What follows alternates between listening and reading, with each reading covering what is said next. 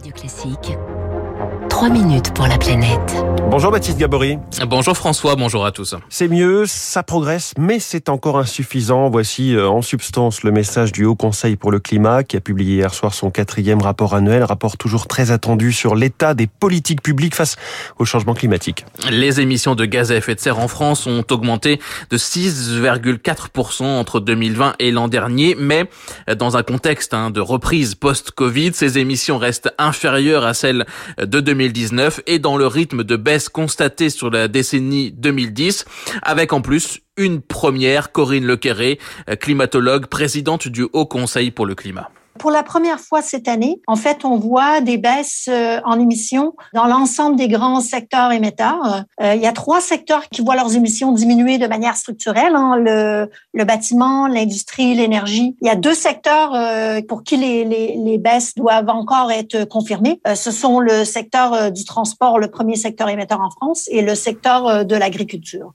Le Haut Conseil salue également le repositionnement de l'action climatique au niveau de la Première ministre, la volonté de planification. Ce sont des bons signaux et il y en a d'autres. Dans la dernière année, euh, on a vu euh, beaucoup d'efforts de sanctuarisation des financements. On a vu euh, se mettre en place au niveau des ministères des feuilles de route pour l'industrie, pour la chimie, la papeterie, le ciment. Donc, c'est vraiment à ce niveau-là où ça commence à bouger. Maintenant, ça doit aller beaucoup plus loin. Il faut ramener les calendriers un peu plus, un peu plus serrés, en fait. Hein. Donc, accélérer les mesures pour vraiment qu'on puisse atteindre collectivement les objectifs climatiques accélérer car malgré les progrès, des risques majeurs de ne pas respecter les objectifs fixés par la France persistent, alerte le Haut Conseil. Dans le secteur de l'industrie, par exemple, des feuilles de route existent certes, mais elles restent en deçà de l'ambition climatique française et restent euh, peu opérationnelles. Le Haut Conseil s'est penché euh, sur la feuille de route française, dans la stratégie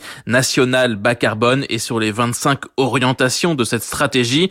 Très peu hein, bénéficient de mesures ambitieuses. Benoît Leguet est directeur de l'Institut de l'économie pour le climat, membre du Haut Conseil. On voit que 6 de ces 25 orientations sont alignées ou potentiellement alignées avec la stratégie nationale bas carbone. En tout cas, que les, mesures donc sont cohérentes. Sur les autres, on voit que les mesures sont incohérentes ou en tout cas ne sont pas suffisantes pour atteindre les orientations. Et en revanche, la bonne nouvelle, c'est si on regarde l'évolution par rapport à notre rapport précédent, en fait, on voit qu'il y a de l'amélioration partout. C'est-à-dire qu'on progresse, ils ont dans l'alignement des mesures et des objectifs.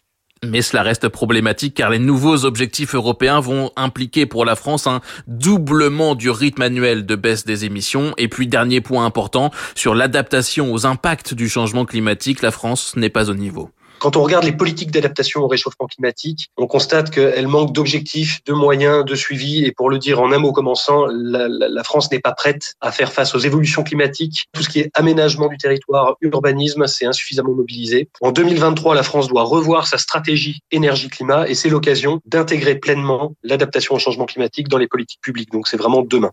Le gouvernement, de son côté, a déjà euh, réagi. Les services de la première ministre promettent ainsi de passer de moins 40 à moins 50% de baisse des émissions en 2030 avec un travail de déclinaison secteur par secteur qui sera enclenché dès le mois de septembre. Baptiste Gabory, tous les jours dans 3 minutes pour la planète.